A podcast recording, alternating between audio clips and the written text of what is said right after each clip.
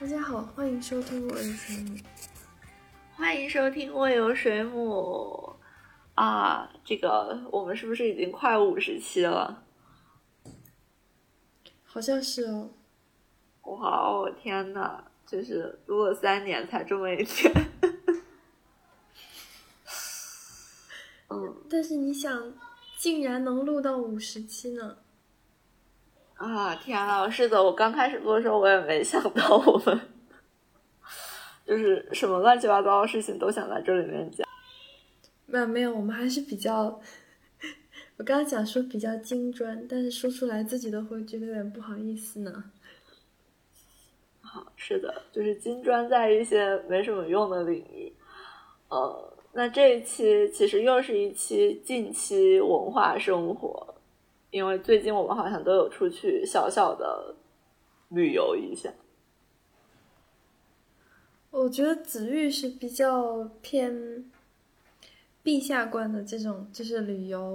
我我的话，我刚刚在等你的时候组织了一下我可能能讲的材料，发现其实还是书影音为主。嗯，对我就没有什么书影音，因为其实。我本来就是，其实本来这周也是属于我这个期末的这个这个这一周里面吧，所以就是前几周都特别的忙，就是没有时间看书。天啊，居然说出这样的话来，对，完全没有时间看书。然后，嗯，嗯，然后，然后，然后忙完之后就赶紧就出来了，因为不想再就是。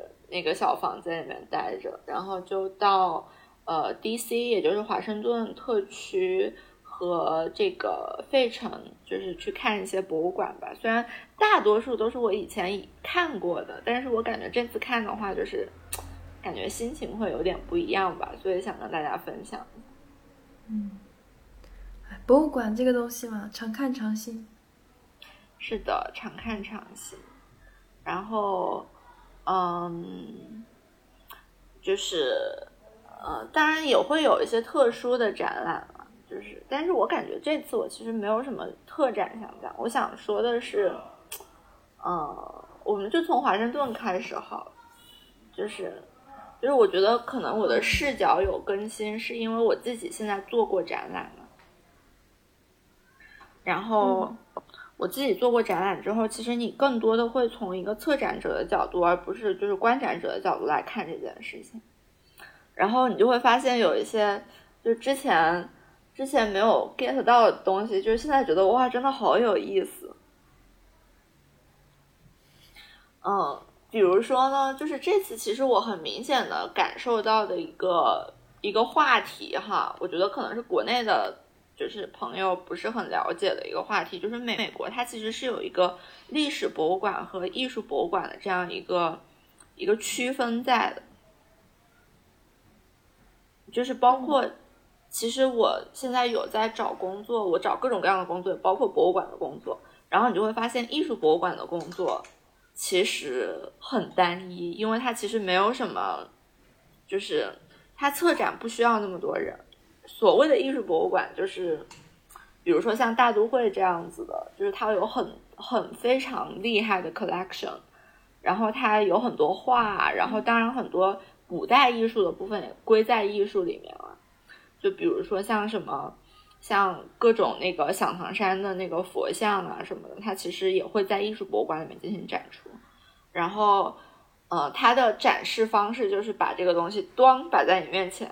然后前面一个小牌子说这个是什么东西，然后哪一年出土于哪里，然后没了。对，啊，像照叶白也属于艺术的部分吗？对，照叶白也属于艺术的部分，就是这一点，其实我觉得是比较怎么说呢？就是是比较受到尊重的吧。就是你其实受到尊重的艺术才能放进艺术博物馆里面。这句话其实不是一个。一一句废话了，就是其实在美国，其实以前哈，就是可能比如说十九世纪或者说二十世纪初的时候，其实现在我们也经常能看到这种遗迹一样的东西，就是亚洲艺术被放在科学和自然博物馆里。就是这个东西是比较，就是其实是挺刺痛人的自尊心的，就是。就是这边，就是你，你被放在猛犸象旁边了，你想想看，就你不能放在梵高的旁边，但是你放在猛犸象的旁边，就这个是挺挺刺痛人的。我觉得，特别是埃及木乃伊，其实很多情况下是这样被展出的。就是我觉得，如果我是一个埃及人的话，我一定非常不爽。嗯，是的，而之前我在上博还是哪里看到一个一个非洲木雕的展览。也是跟古生物什么的一起展的，然后当时我我会有点诧异，就是为什么这样子设计，是因为它的这个木雕它的风格比较比较粗犷吗，还是什么？也也没有多想，但是就是觉得有点怪怪的。嗯，对，是，其实它这个是一个，就是我觉得是一个很很，我觉得这个能算得上是种族歧视的一种一种体现了。就是它至少是殖民主义的一种体现，就是它把这个被殖民者的这个文化，就是变成一种一种自然奇观，就是这个是其实是很怎么说是很过分的一种事情。我觉得，就现在这种情况越来越少了，就这个还是挺好的。嗯，就是所以说，就是赵月白这种中国艺术其实是被放在艺术博物馆里面，这一点还是比较好的。嗯，对，但是你就能看得出，其实美国它不同地区的这个怎么说呢？我不想用开化程度这个 这个词，就不同地区的文明程度，对不同地区的这个政治正确的程度，其实还是不一样的。像比如说，在在在，嗯，在纽约，我们是全部都在大都会里面。然后你是就是你中国的艺术，就是我记得陈丹青在他的节目里面也讲过，就是他中国的艺术也是放在这个殿堂的一个很高的位置来欣赏。但是，比如说在在华盛顿的话，它其实会分它的整个国家国家这个博物馆和美术馆的体系里面，它其实是有专门的这个亚洲艺术博物馆。然后还有专门的，比如说印第安人的博物馆，或者专门的这个，这个就是一些其他的这种，我我感觉其实好像只有亚洲艺术有一个单独的博物馆。Anyway，反正就是嗯，就是它其实可能是因为就是这个国家艺术画廊这个 National Gallery of Art，就是它的空间会有点不太够吧。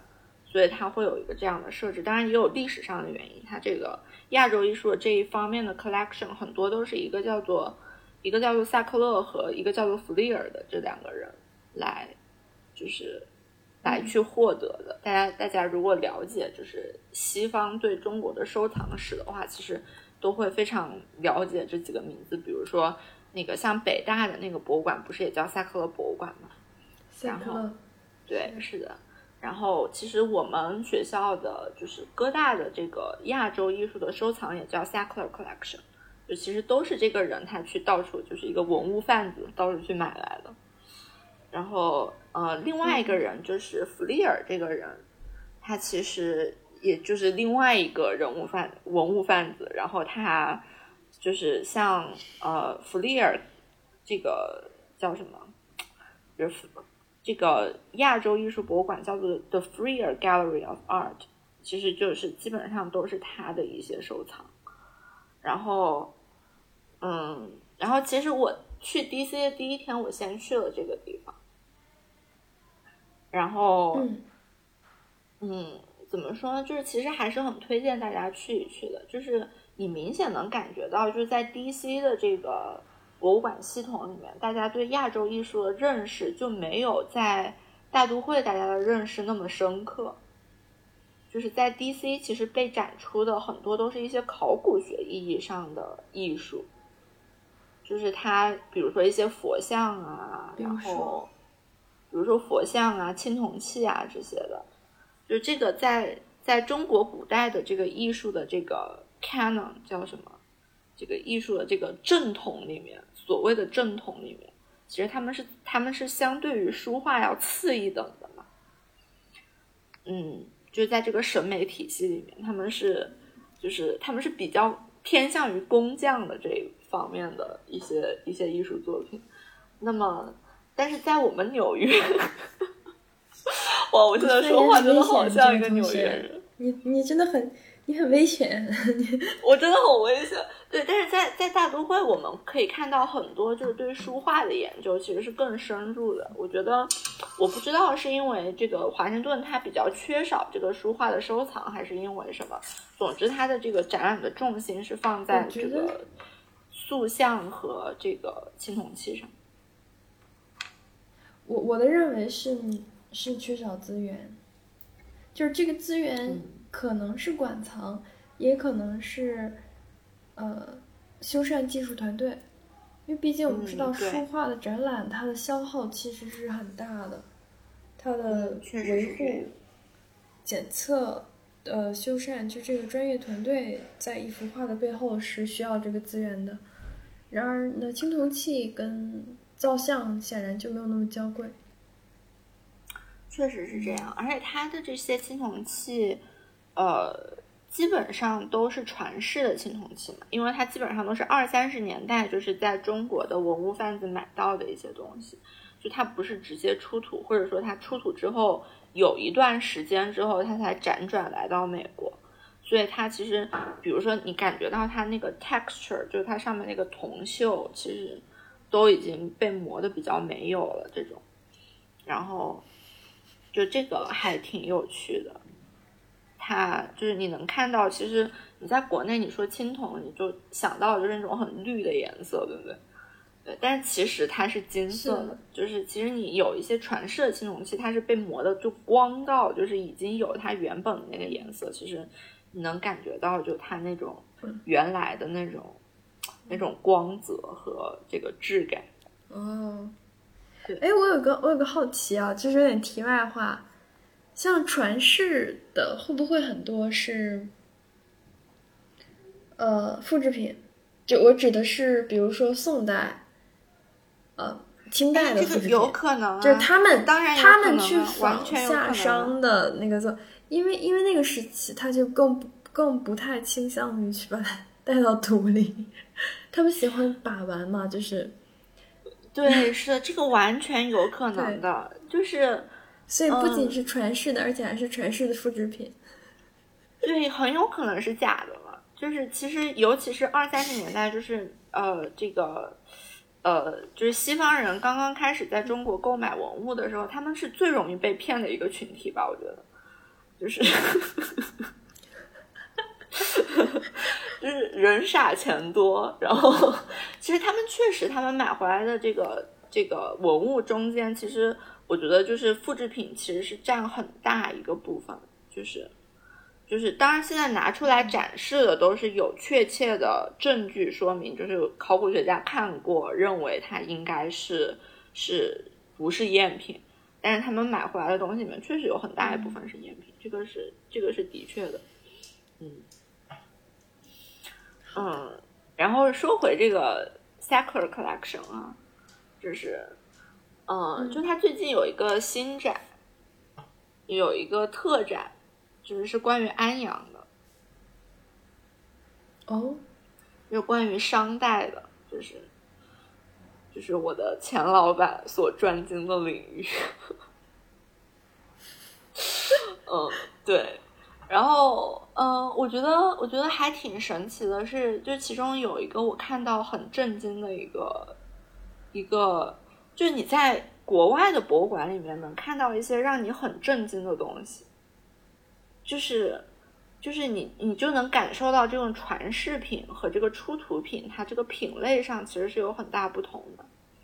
就是一些就保存非常完好的东西，它肯定是首先被卖掉了嘛，就在二三十年代的时候。就是，然后出土的时候，就是你完全是考古出土的时候，它其实很多东西它可能已经碎掉了，或者说就是现代的这个我们的这个遗产保护的这个理论会不让我们去把它给复原成最初的样子。但是二三十年代的时候，他们就倾向于把它复原的就越漂亮越好，然后再拿去卖掉。所以就是你在博物馆里面看到的东西是很不一样的。就是我看到一个，就是一个一个陶一个陶器，就是一个白色的一个罐子，真的非常的完整，就是商朝人用的东西，就是你其实很少能看到，因为你想到这个商周时代就是青铜器嘛，但其实那是礼器，就不是人家平时用的东西。然后看到那个罐子的时候，我还挺震惊的，就到到时候可以在 show notes 里面放一下。对，这个是安阳这个。嗯，然后，嗯，然后其实我觉得弗利尔美术馆其实里面最怎么说呢？就是除了这个特展以外，因为特展是经常换的，就是大家如果有时间去 DC 的话，就是一定要去看这个博物馆的理由，就是因为它有很多响堂山石窟的这个呃佛像在。哦，对，而且它有一个。它有一个佛像，它是非常这个图片也可以在 show notes 里面就是放一下。就它有一个佛像，其实是这个博物馆的 highlight，就是它是一个就一个已经没有头的一个佛像。然后它，嗯，你可以看我朋友圈发那张图，就是它全身是刻是刻了很多这个，就是它全身都是作为一个 canvas，作为一个画布来。就是画了很多这个佛教故事。哦，看到了。对，就是它其实它那个设计上让人觉得有点后现代的一种，就是一个一个很一个很棒的一个设计。然后它整个，我觉得它整个如果就北魏的吗？嗯，对，应该是的。我记得它应该是响堂山出土的吧。这里要更正一下，这尊佛像在弗利尔美术馆被称为 The Cosmic Buddha，嗯，其实也就是毗卢遮那佛，嗯，它的出处是不确定的啊。我看到记载上说它有可能是出自于河南，但是肯定不是响堂山石窟啦，因为响堂山石窟，嗯，据我们所知是呃北齐的石窟，嗯，而这一尊佛像很可能是北魏时代的，嗯，更正一下。天呐！我看一个没有头没有手的，竟然能一下子有一个断代的直觉。是的，是的，他这个还是还是挺明显的，就是，嗯，嗯，呃，不放大的时候看最中间的那个，我还以为是伏羲女娲那个缠绕的图。是这样子的，嗯，就是这个这个真的是非常漂亮，大家如果去 DC 的话，一定不可以错过，精彩，实在是太精彩了，真的是精彩，嗯，因为其实呃，就弗利尔他除了中国艺术，他作为一个东亚艺术博物馆，还有一些日本和韩国的艺术品，就是他。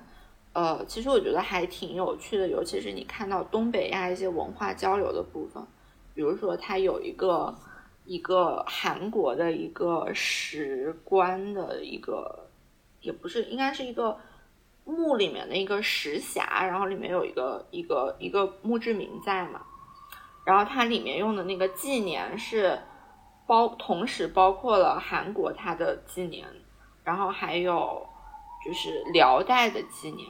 因为他们当时是这个同时代的，然后，然后同，然后最后这个东西是被一个日本的考古学家挖出来的，所以说就是这些 intersection 其实还挺有趣的，就是我觉得这也是弗里尔很值得看的一个部分，就是很值得去看那些小小的名牌上写了什么的，嗯。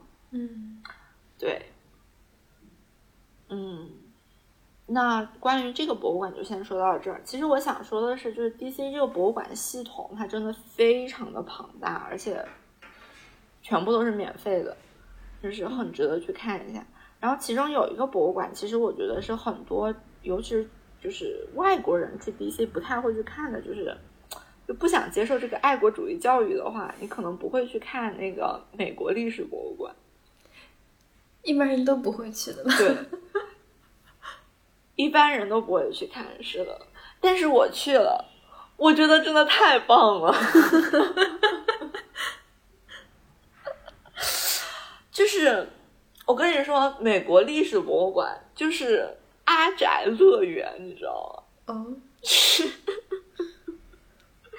就是不管你是铁路宅，你是航海宅，然后或者你是什么，我不知道有没有政治宅，有没有这种东西，就是就只要你对其中的任何一个一个主题。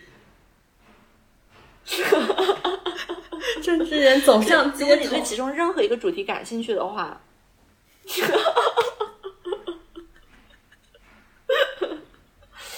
就是它的那个信息实在是太丰富了。所以这里我们要说的就是美国另外一种博物馆，就是和艺术博物馆相对的一种博物馆，就是历史博物馆。嗯，就美国的历史博物馆和国内的历史博物馆，其实名字上看起来好像是一样的。但是其实非常的不一样，为什么呢？因为国内的历史博物馆基本上是考古博物馆。对的，我刚刚就想说，嗯，这两种是不是对应国内的考古？像完全不一样，不一样。就是和就比如说你你看你去看国家博物馆的话，就北京那个天安门旁边的那个国家博物馆的话，就是它它基本上就是。它其实某种意义上是美国历史博、美国的那个美术馆的，就是艺术博物馆的这个模式，因为它的这个藏品足够丰富，而且就是很多藏品，比如说这个呃，比如说你就说汉朝的一个俑就好了，它它其实是很就是自己是能够说明一些问题的，就是你不需要去给他很多的解释，就策展上其实你只需要挑出合适的。展品就好了，对不对？嗯，是的，嗯，对。但是这个美国的历史博物馆，它要展的东西，就是很很大程度上，你它要讨论是美国建国以后的历史。这个历史很短，就这个历史三四百年。然后这三四百年呢，就是如果大家对考古学有一定的了解，都会知道，三四百年以内的东西，你是你是没有必要去挖它的。是，因为它很可能就根本就没有一个入土的过程。是的，对，它是没有必要被挖出来的。它可能比如说在档案馆里面，或者是在私人收藏里面，尤其是在美国这个从建国初期开始档案制度就就就比较完备的这样一个国家，其实它很多历史的东西，它不是在考古，就是它它它和这个 artifacts 是不一样的，它可能。可能可能我重要的一个东西，我最重要的一个东西是，比如说最重要的是独立宣言。那独立宣言这个东西，我摆在你面前，它还不够，我还需要通过策展的力量去解释它，然后通过策展力量让它和其他的文献产生联系，或者说我让我这个 archive 里面就是成千上万的这个文献互相之间怎么样讲述一个历史故事。其实这个是非常考验策展人的这个那技术的。这些策展文化的兴盛，或者大家去打磨策展，也可能因为他们真正意义上的建国时间短有关。而我们，而对于我们来说又太短了，嗯，短到不足以把这个事儿拿出来去做展，就是。如果是国内的，也不是不足以，就是国内的建国之后的展，我觉得我觉得其实是可以的，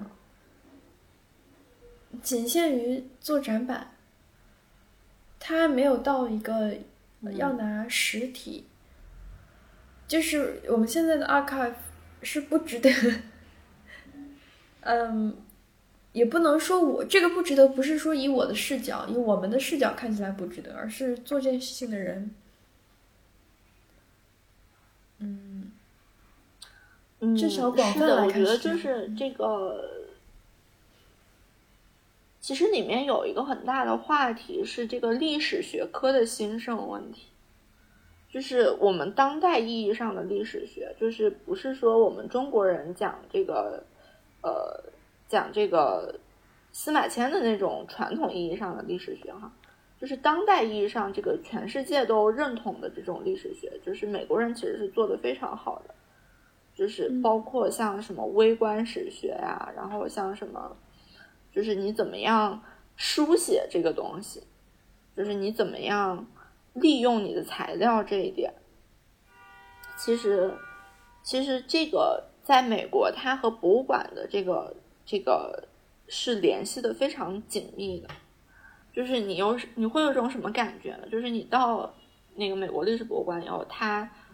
比如说，它不是我我我进去之前，我以为它会是那种断代式的，就是一八零零年发生了什么，一八五零年发生了什么。其实不是这样的，完全不是这样子。它全部都是按照这个按照主题来分的，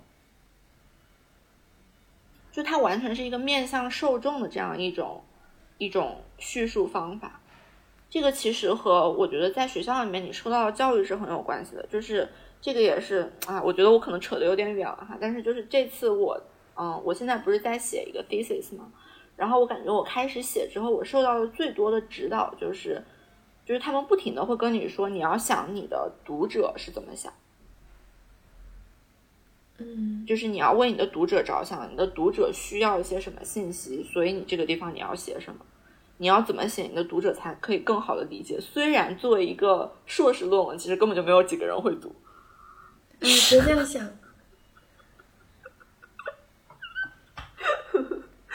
对，就是其实它这个历史博物馆的策展也是这样子的，就它会有那个，我可以念一下，就是它这个美国的这个国家历史博物馆，它它有几个 section，它最上一层好像是是关于美国的民主制度，有一个 section，嗯，然后美国的那个所有的这个总统有一个 section，嗯。然后，然后，然后下面会有这个美国的工业发展有一个 section，然后，然后美国的农业或者美国的农业和食物之间的关系，然后美国的交通，然后之类的，就是这种这种这种专题性质的展览。然后你其实就是你可以带着问题去看这些展览，然后它每一个专题里面。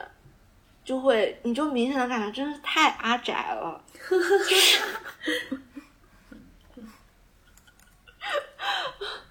就是比如说美国的总统这个展览里面，其实这个也就它整个策展的思路和我想象的就很不一样。就是你想，就如果说让你去测测一个美国总统的展览的话，你可能就会想，哦，从第一任开始，然后每一任是发生了什么事情，然后接下来怎么样，怎么样，怎么样？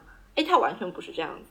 嗯，就是他进去之后，他就是你首先，他是向你介绍总统的责任的每一个方面。就如果你是个总统的话，你需要做什么事情？对，然后他还会有说，就是大大众对总统的这个认知的这个变化的过程，然后甚至说这个全全国有多少，对，就全国有多少路是。就是是以总统的名字命名的，然后他给你展出一整面墙的关于总统的讽刺漫画，就那个真的超好笑，就是我真的在那看了一天，我可以。所以为什么说就是如果有政治宅这种东西的话，就如果有政治宅这种人的话，他们一定会非常喜欢这个展览。嗯，就是真的非常有意思。然后我觉得就是。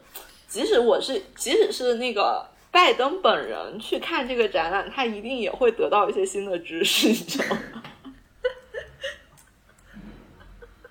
哦，然后说到拜登，有一个特别好笑的展品，我一定要把照片放在 show notes 里面。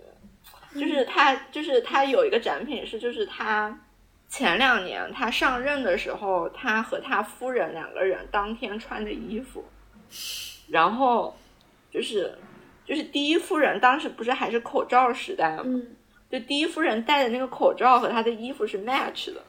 哇哦！就那个口罩上面有小小的绣花，就是超级可爱。就是我一定要把那个口罩的照片发上去。就其实这个这个东这个东西它就很能，它其实是非常见证历史的一个一个口罩。对。就是你谁能想到呢？就是在这个时代，就是它就就是这个时代，它会产生这样的东西。就是它其实，我觉得它整个策展里面有很多这种小巧思，就是就是他会选出一些，因为他不是说我要把最精美的东西展示给你，我不是要展示展示出就是这个人这辈子穿过的最好看的衣服，而是最能体现我要说的这个主题的一个东西。所以就是，然后我觉得这个策展真的是一方面工作量非常大，然后另一方面其实我做我觉得做的非常成功。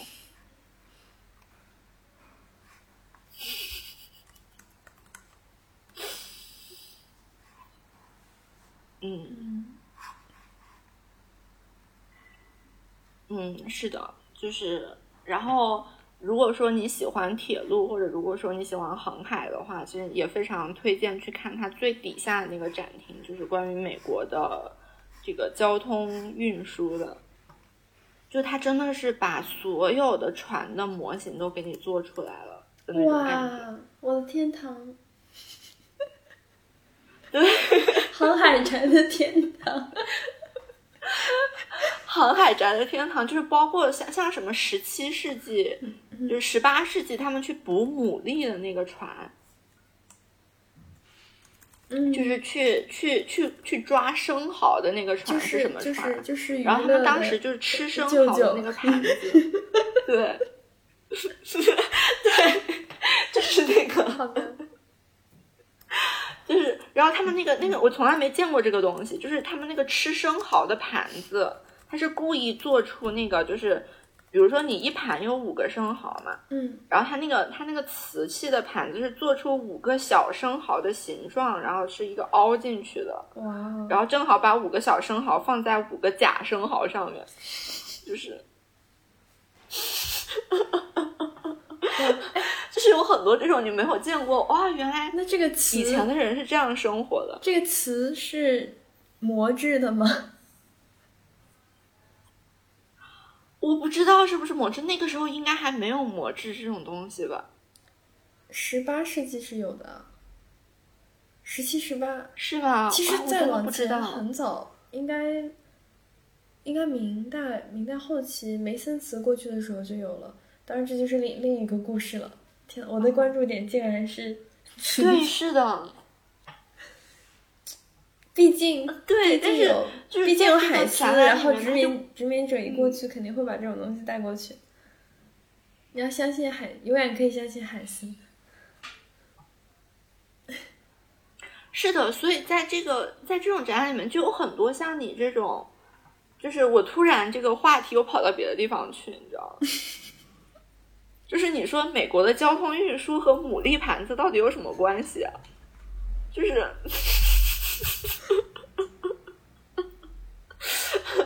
就是他就他有很多就是突然把话题转到另外一个很让人很感兴趣的地方上面去，就是这种哇。然后包括像什么在旧金山那边的那个华人劳工写的诗之类的，就这种，这种就是。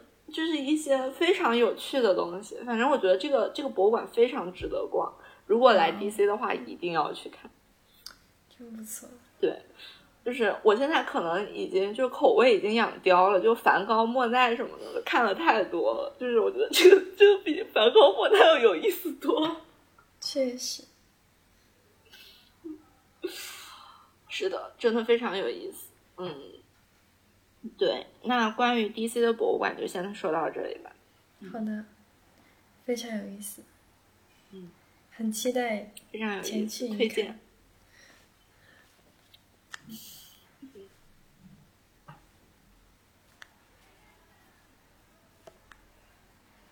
那我稍微讲一讲一个最近我去的博物馆吧。但是呢，因为接在你的后面讲，我觉得我可能两三分钟就可以讲完。啊，没关系，你说吧。去的是南汉二陵博物馆。然后南汉二陵是哪二陵呢？就是南汉的，当然是这是废话，南汉时期的啦。然后二陵是，呃，列宗刘隐的陵，叫德陵。然后高祖就是开国皇帝。不开国也不能说皇帝了，给个尊重。十国的帝王也是王，就是刘岩他的康陵，这这两个陵。然后博物馆呢，在康陵的中轴线往东偏了大概目测三四百米的位置，我我就在地图上用用肉眼看，我也没有去量。然后也是有这个南北轴的一组建筑，当然，广州的这些历史博物馆呢，应该说考古博物馆，它都是我觉得都是一个一一个班子做的，就像就像你在上海那个时期的银行，可能都是华盖做的一样。广州的我感觉他们可能是有一个有一个模型库。然后就是要做一个东西的时候，我们就把这个东西把把这个入口大台阶套组 A 杠一拿出来，然后屋顶的那个什么 W 杠二拿出来，拼一拼，这样子。嗯嗯，展览，因为它是一个考古博物馆，其实对于我们来说，这种博物馆你没有不去的理由。但去了之后呢，看一圈，我又觉得我没有什么去的理由。嗯，就是我我说的直白一点吧，也没有褒贬，就是没有没有能让我留下印象的东西。当然，在去之前我会有一些期待，它毕竟是一个零的博物馆，那它的随葬品。是肯定要有的。我记得在宁波还是哪里看到一个随葬做的非常好的随葬的展，他会把这个物品它在陵的哪个位置标出来，或者说为什么要放这件东西。比方说放在椁棺椁里面，离这个死者身体最近的是他上任的那个那个任命书。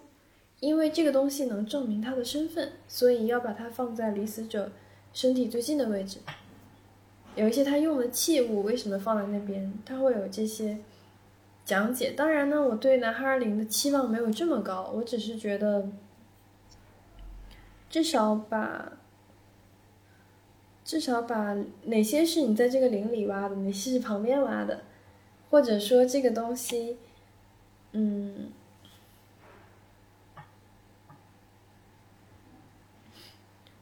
它的用处是什么？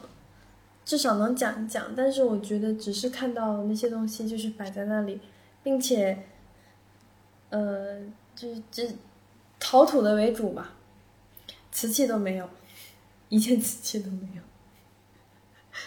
就是看一些陶土的东西跟瓦当，又是瓦当。当当人们没有东西可以展的时候，你就可以展砖跟瓦当。而且是在做南京外郭保护规划的时候，在地上都能捡到那种砖。嗯，唯一比较感兴趣的一个是南汉的水闸，它有一个水闸的考古考古复原，对，然后呃，现场在复原模型旁边有一个动画，就是它是如何做这个水闸的。因为那些土，就是它有淤泥嘛，然后所以它要挖开回填，回填的时候填几种不同的土。嗯，我对这个还比较感兴趣，就是这种航海宅、工程宅啊，唯一还能还能刺激到我的就是这种东西。嗯。而且真的作为一个陵墓，我觉得你怎么都要展类似于，呃，类似于像黄肠题凑，对吧？你你既然进行了一个正，可能不够经费做模型。我你不需要模型，我觉得有图或者照片也可以。但就是我现在连那个它的它是数学还是横学，它是它里面的空间组织方式是什么？材料是怎么样？怎么下葬的？什么就是一无所知。哦，他他啊，那这个策展确实是有点问题。他可能有，但是他可能他的位置非常的隐蔽，或者说我要很努力的自己去找才能找到的程度。当然这个是常设啊，呃，有两个特展，嗯一个是叫做“寻迹羊城”，二零二二年广州城考古成果展，然后还有一个是，嗯还有一个是西安过来的展，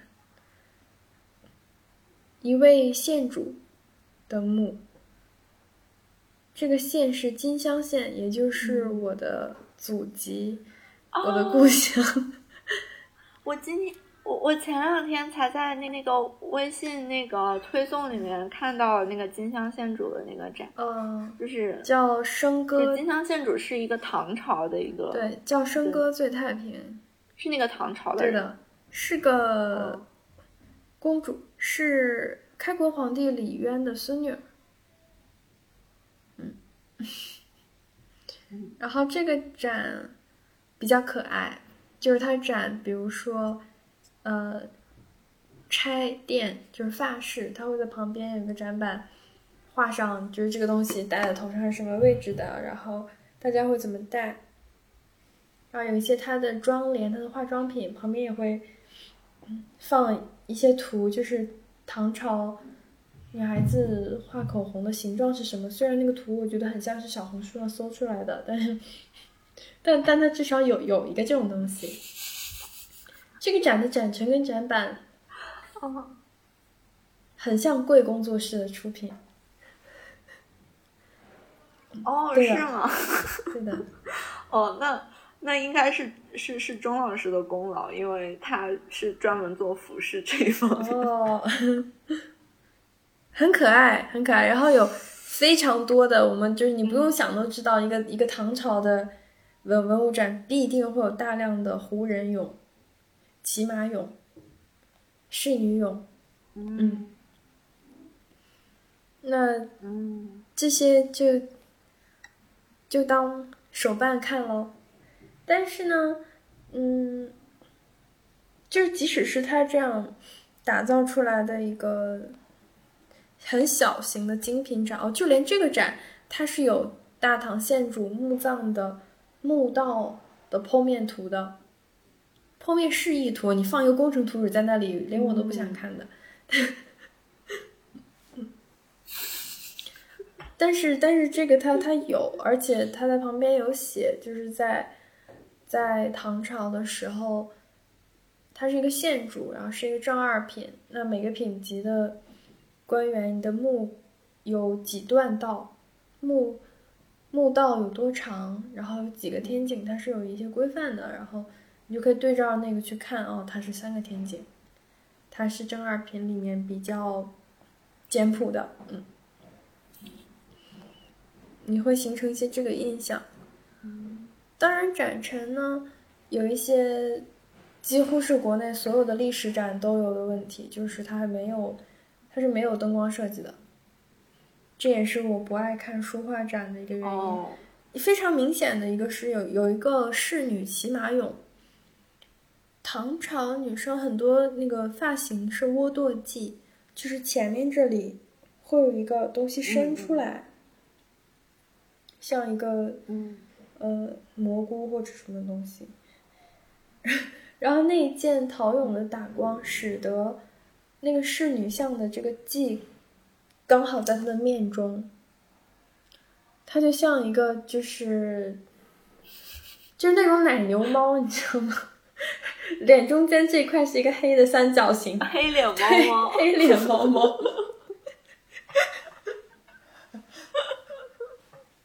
因为那个阴影实在是太显著了，我甚至怀疑这个灯光设计有点故意的成分。啊，那这显然不可能哈。啊，国内的博物馆其实很多，它那个灯光其实它能设计的这个叫什么？能设计的范围是很有限的，因为它基本上就只装了顶光嘛。哦，那个它个你只能说挪一挪那个顶光放在哪里。这个窝堕记的像，它是自己单独一个展柜的，它上面有十二盏射灯，啊，十六盏，它的可调空间很大。哦，如果那个玻璃展柜是开的，我用手掰一掰都能给它掰好一点。啊，那这个确实是策展的人有点不太负责任。其实就是常设的问题，因为常设它在展品和我觉得基本的事情上可能已经没有经费了，所以就没有提灯光这个事儿。像金石印章，还有那些底部有款制的，它下面不都是会放一面镜子吗？我觉得它就是放到了一个刚好，无论人从哪个角度看都有很强烈的炫光的程度。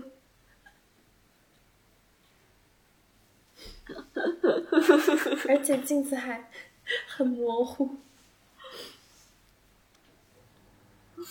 嗯，是可以把这些归因为没有经费了。唉，嗯，哦，是可以了。但是大家其实，其实，其实你真的做策展的话，其实最后其实是很匆忙的嘛，就是。你最后那个不，你你展品进柜就万事大吉了，而且尤其是涉及到文物的话，就是你进柜的时候，你是需要有几方来签那个，就是确认无误的这个东西的，所以就是文物进展柜这个事情就是很忙乱的一件事情，就在其中你怎么调灯光什么的，这个时间很短，嗯，然后可能当时没有人想到说我要调一下，那这个机会就错过，你又不可能把那个再打开。嗯，确实。嗯嗯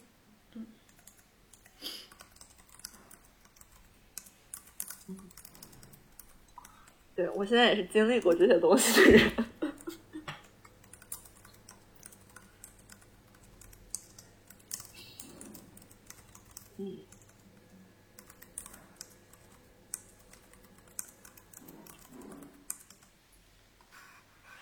然后子玉还有其他的经历要分享吗？嗯，其实我这两天在费城倒没有什么很想分享的经历，呃，因为费城艺术博物馆我也不是第一次来了嘛。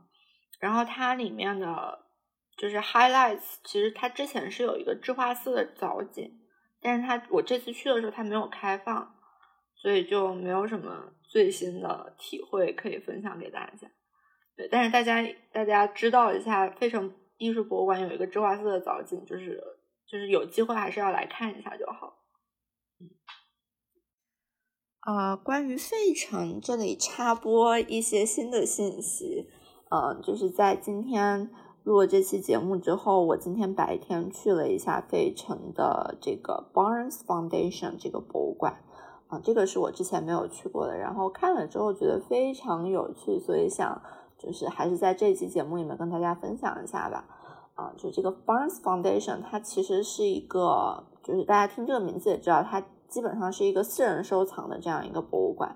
然后，嗯，它的位置是在就是罗丹博物馆的旁边，其实也就是离费城艺术博物馆不是很远的一个地方。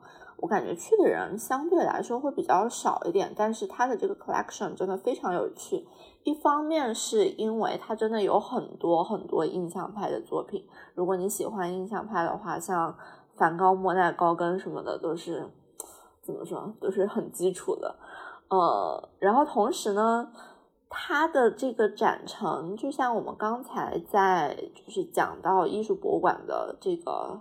时候说到的一样，它其实展陈是非常非常既精妙又简单。其实它是我最喜欢的一个艺术博物馆的展陈了。嗯，为什么这么说呢？就是因为它精妙就精妙在它把所有的图像都并置在一起，就是它画和画之间的空间是比较小的。就是其实你是可以在一一一面墙上同时看到很多幅画，而且它们之间的这个就是这个几何拼凑的关系还挺有意思的。嗯，然后为什么说又是简单呢？因为它直接就是连那个小牌牌都没有，就 就现在如果你有手机的话，就是它会有一个小程序，然后你就进去，然后你对着那个画扫一扫，它才会告诉你说，哦，这个是什么画，然后是谁画的，然后年代是什么样。不然的话，就是你看到的，就你首先第一眼看到的这个这个博物馆的空间，它是一个没有文字只有图像的空间。所以它是一个非常直接的，就是让艺术很直接的打动人的一个一个场所吧。我觉得，因为有时候你看你看画的时候，你其实有时候不是被这个画打动了，而是被就这个画背后你所知道的这个故事所打动了。比如说，你知道梵高有多惨啊？就是伦勃朗怎么样啊什么的，就是你有这些知识之后，然后你看到一幅画，哦，这个是梵高画的，那么我就可以想象出来他是怎么样在困顿之中画出这样好的作品来，然后就觉得很感动。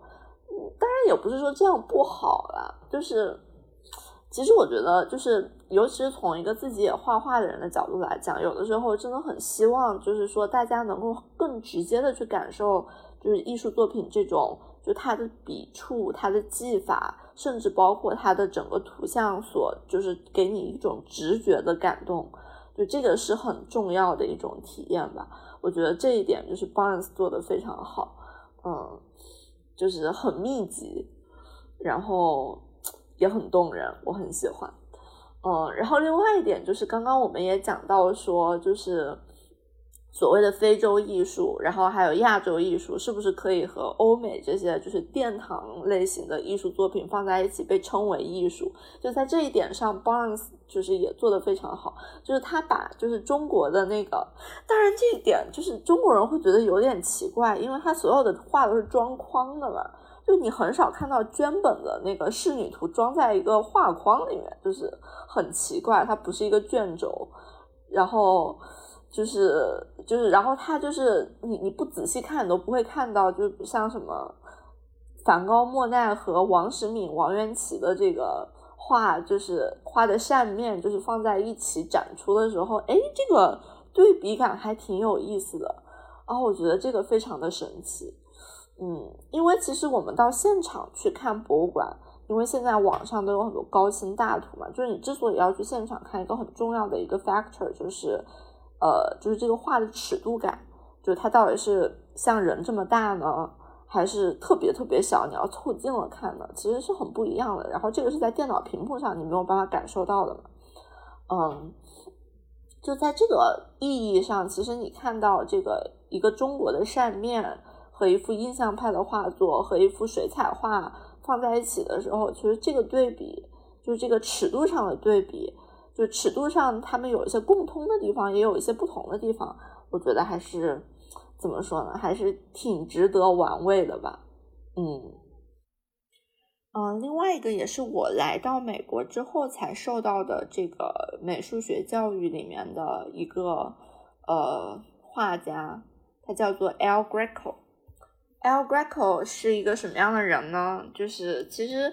我们在讲美术史的时候，常常不会提到这个名字，因为可能是因为他这个人有点太奇怪，我真的很喜欢他，但是他真的太奇怪了。他的本名是什么？大家基本上都不会记得。那么 El Greco 这个词，就是他的这个外号了，可以说是，其实是因为他是一个希腊人，然后他在他在西班牙工作，就是他是一个外来移民嘛，所以大家都叫他希腊人，也就是 El Greco。呃，他是一个西班牙文艺复兴时期的人物，就是他出生在十六世纪，但是他画的画，就是说实话，你看到第一眼的时候，你这根本就想不到他是十六世纪的人画的，就是他画的画就是那种那种那种变形的感觉，然后还有他那个颜色的运用和那个就是就是他的笔触这些。就是都太印象派了，就是他的画放在任何一张印象派的画旁边都不会觉得突兀。嗯，当然之前我们说到说这句话的时候只是打个比喻，然后但是在 Barnes 他真的就放在印象派中间，就放在一堆印象派的一个房间里面，然后你真的不会觉得突兀。我觉得这点实在是太妙了，就是我就明显可以感觉到，就策展的这个人或者说收藏的这个人，他当时肯定也是这么想的。呃，总之，El Greco 的话，我会放在 Show Notes 里面放一张，看看大家，嗯，大家看看看完之后会不会觉得他是十六世纪的人画的？总之，我是觉得非常的难以相信。嗯，好的，就向大家推荐这位画家。好吧，那么关于 Barnes Foundation 就说到这里。嗯，大家有机会来费城的话，一定要去看看哦。那就输影音吧。嗯，你啊，我真的没有什么输影音。你感觉有点意犹未尽，但对于我来说，我的大头才是输影音，因为我因为我近期就是有、哦有看到很好看的书，看到很好看的电影，听了很好听的专辑，呃，对这些对我的影响是非常大的。嗯，来来来来来，先打开豆瓣。哎，真的，哎，既然刚刚说到艺术品跟复制品什么的，我就先来说这部电影。电影看的是阿巴斯导演的嗯《合法副本》。嗯，是一部法国电影，所以这个名字我也不会念。嗯、是我非常喜欢朱丽叶·比诺什主演的。他整个电影的行文或者拍摄有点像，呃，大家比较熟知的《爱在三部曲》，是这种台词电影。然后这个电影成功的，成功的讲了两件事情，虽然可能其中的一件并不是导演的意图，但是至少我能看到的是，他把两个事儿都说清楚了，一个是，一个是关于复制品，关于，嗯，艺术品、复制品的价值，因为这台词电影嘛，两个人，男主会认为对于艺术创作真实性议论是并不必要的。电影里有一段是男主在一个学校里做讲座，进行了一些关于 authenticity 的讨论。我看这段的时候，感觉很像在大三、大四的前沿课教室里上课。嗯然而，女主并不，嗯，也不能说不赞成，因为观点并不是赞成或反对这样的简单判断，他们中间有一些尖锐又克制的讨论。我相信我们很多人在，就就连 这个播客的某几期，我跟子玉也会因为一些问题有一些分歧。我们很坚持自己的观点，同时又顾念着彼此的关系，使得调不断的调整自己的措辞。然而，这种调整可能会使得表达更加模糊，最终以一些晚上的牛肉是清炖还是红烧之类的话题糊弄过去，然后维持好两个人之间的关系。对，嗯就是首先这两个人对对于这个问题的讨论，我就很感兴趣，因为这个女主为了说明复制品的价值，带男主进了一个展馆，指指了一幅画，说这幅画我们在过去的四百年或多少年间，人们都以为它是原作，这是我们的蒙娜丽莎，而后来被证实为它是一个复制品。然而，这并不影响我们在这么长时间里欣赏它的美。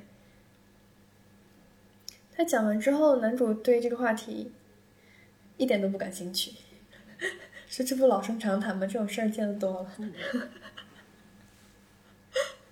对的，对于对于我们来说，对于尤其是我们对中国艺术比较熟知的朋友们来说，这个更更加常见，而且会出现仿制、仿古、复古的套娃行为。然而，这段对话的整个这一篇的对话都都发生在，呃，两个人开车前往离这个女主家不远的一个一个小镇、一个山上去进行的，是在托斯卡纳，意大利托斯卡纳，我觉得很像佛罗伦萨的那个米开朗基罗广场，就是它在一个山的半山腰上，也不是很高。有教堂，有商店，有餐厅，这样子。然后那个小地方的设定是情侣会去那个地方结婚，因为那里有一个所谓的能给人们带来好运，就是让人一直海誓山盟在一起的一个圣物，好像是一棵树还是什么的。所以男女主在呃一开始在咖啡店被老板娘误认成了夫妻，后来他们就将错就就错，一直扮演着一对十五年前来这里结过婚的夫妻，现在故地重游。所以后来的对话全都是发生在两个人非常沉浸的扮演在婚姻关系中的角色，比方说妻子抱怨昨天丈夫没有看到自己为纪念日精心化的妆而睡着了，然后丈夫抱怨妻子的一些就是琐碎啊或者什么，嗯，这个这个关系。扮演与亲密，在米兰昆德拉的一个短片里也有过一个实践，叫做搭车游戏。当然，那个是反过来的，就是一对情侣在外面假装成陌生男女，然后去故作姿态的跟对方调情。对，所以，所以这个这这部片就是反复的戳中我，嗯，而且它不是那种浮光掠影的。嗯，只是在电影的墙壁上贴了一张我喜欢的海报那种戳中，而是他一以贯之，并且把这个事儿讲得很清楚。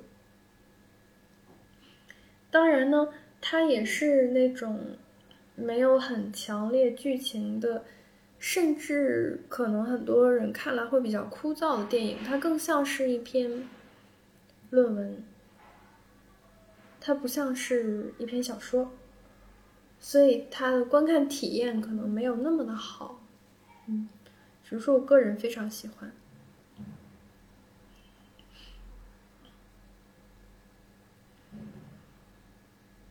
然后下面 推荐一本书，叫《求见》，刻舟求剑的求见。啊啊啊啊！我也想说这本书，我昨天晚上凌晨三点钟起来。然后我就想，明天输赢我要我要我要要讲什么？然后我就想，最近我有什么想看的书？我今天晚上就把它看了吧。然后我就开始全网找求见的资源。然后，那你找到了吗？然后我找到，找到凌晨四点钟都没有找到，我就去睡觉。啊，那你干嘛不跟我说啊？你有吗？小还是你买了实体？小周有，我我有实体，他有电子。而且你真的，你你哦，就是你不管你不管是哪个时区，就不管我我们谁睡了，你总你总有一个人能找得到。要善用资源啊，同学。哦，因为就是我真的很喜欢唐诺。哦，为什么他叫唐诺啊？呃，这个题超纲了是吧？我也不知道为什么他叫唐诺。他我刚想说，我想推荐一本书，叫叫《求见》，是谢才俊老师写的。然后呢？你一说唐诺，我才反应了一下。哦，哦，对哦，对哦，应该叫唐诺才对。对，就是那个唐诺，唐诺先生和朱天心他们是他们是夫妻嘛。然后他们的小孩就是谢海萌，就是就是我觉得，如果我有一个像唐诺一样的爸爸的话，我可能会想当一个男的，就是啊。对，我觉得就是作为一个中年男性的这个 role model，就是唐诺真的是好的，好的，好的。那那你跟我讲讲这本书都讲了些什么吧？我还没有，我还没有读完，读现在读了还不到一半，可能才三分之一。然后它它的全名叫做，呃，它书名叫《求见》。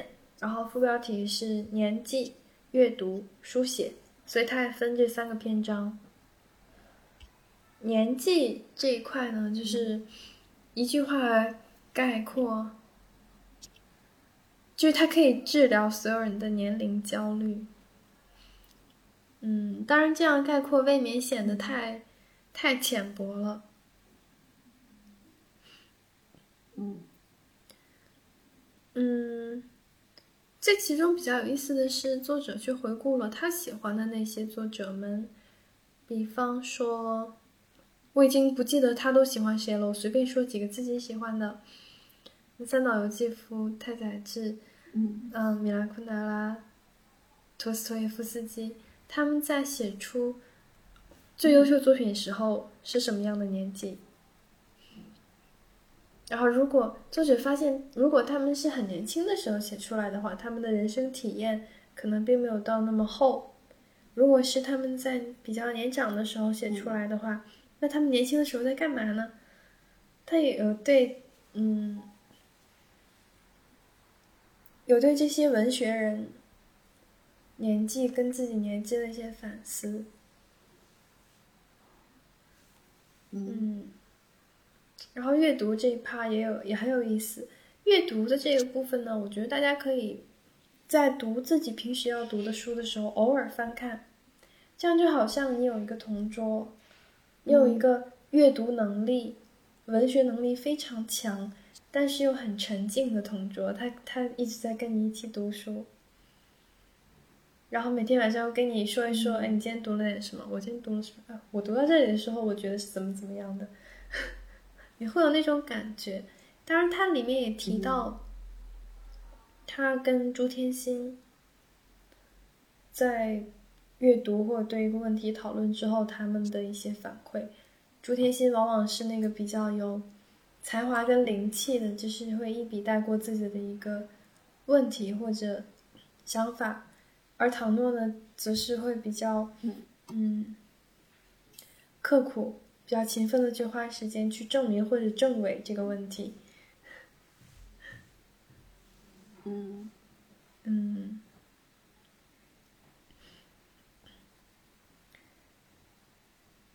嗯，就是，嗯，就说到有一个同桌，就是其实另外一本唐诺写的，就是应该比这本。还要大部头，叫《尽头》，你有你有看过吗？是没有哎，就是非常，它是一本完全由 reference 组成的书，就是完全是他对其他的，像昆德拉，然后王维什么什么，就是还有嗯三岛由纪夫、川南康成这些，就全部都是读书笔记。然后，嗯，我觉得，我觉得唐诺和朱天心。是我就是现在活着的作者里面非常喜欢的两个人，因为我觉得朱天心有一点，就是，就因为怎么说呢，就是你现代文学和古典其实有一个很大的不一样，就是现代文学它开始讲人的体验嘛，嗯，然后它有的时候是不加评判的，但是我觉得朱天心和唐诺还是很。就他们没有很古典的一面，就是他们就是很坚持，就像古代人说诗言志一样，就是他们有很坚持说要通过文学来表达一个怎么说呢？不能说是志向，表达一种一种一种观念或者表达一个一个态度吧。就我觉得这个还挺还还挺打动我，嗯。总之是非常的动人了。是的，嗯，嗯，然后现在我知道我接下来要看什么电影了，就是他们有拍一个纪录片，就是他们在岛屿写作的纪录片里面，就是讲朱天心他们这一家的有两部，一个是叫《愿未央》，一个是叫我记得。然后我准备找一找资，对，好的，找一找资源把这两部给看了。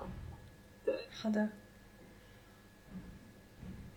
对，因为就是唐诺和朱天心的父亲，就是朱西宁，他其实是一个写作能力非常强的一个作者，就是写作技巧非常强的一个作者。就是，嗯，其实也很推荐大家去看《铁匠》这本书，这个，但是这个应该也在豆瓣阅读排行榜上了。我感觉近几年还挺还挺火的，但是。就是包括我很喜欢的作者张大春，其实有受他们的影响很大。嗯，好的，好的。然后那最近呃，最后再来推荐一个音乐吧，推荐一个乐队，叫冰斑布。嗯，我打给你。嗯，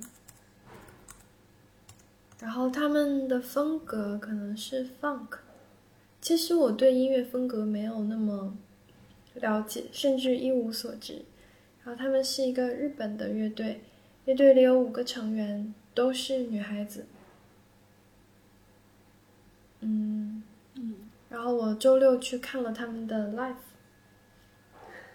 很很有活力，很开心，是那种听了会让人觉得很开心的音乐。然后在去之前我有做功课嘛，看了一些他们的视频。嗯，视频里他们就经常有乐手会戴着面具，就是像动物园一样，戴着长颈鹿、狮子或者大象的面具。但是并不会同时每个人都戴，就每一次都会有一个或者两个人不戴。嗯，但是这个讲的有点抽象，我还是剪辑的时候放一首他们的歌，然后其他的推荐给大家自己去听。嗯，大致如此。嗯，好的。好，的这期就讲到这里。好的，那这期就讲到这里，希望下期 早点录。哦，还有你的指甲真的很好看。